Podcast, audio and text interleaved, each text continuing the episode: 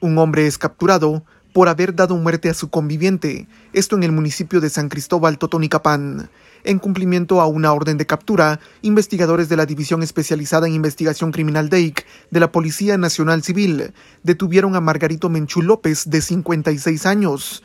Esto al ser identificado en el cantón San Ramón del municipio de San Cristóbal Totonicapán. El hoy detenido es acusado desde ayer, 28 de febrero, de violencia contra la mujer en su manifestación física y femicidio.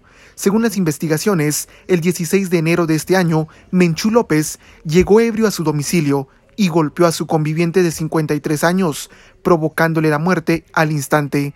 Ahora deberá solventar su situación jurídica ante un tribunal correspondiente. Desde Emisoras Unidas de Totonicapán, informa Alberto Chaclán, primera en noticias, primera en deportes.